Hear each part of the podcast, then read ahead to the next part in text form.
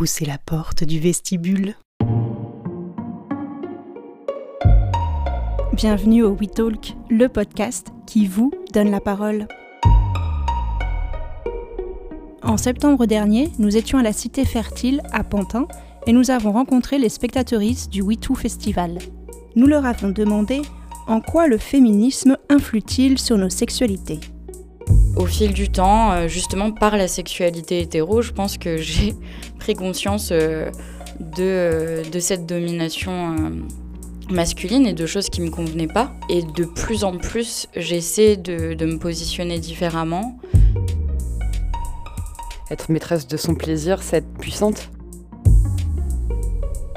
À un moment donné, justement, où j'étais en pleine réflexion féministe, je me disais, mais c'est pas très féministe de m'être soumise, etc. Et en fait, euh, bah si, c'est aussi ça, accepter euh, sa sexualité, c'est aussi euh, une forme de féminisme.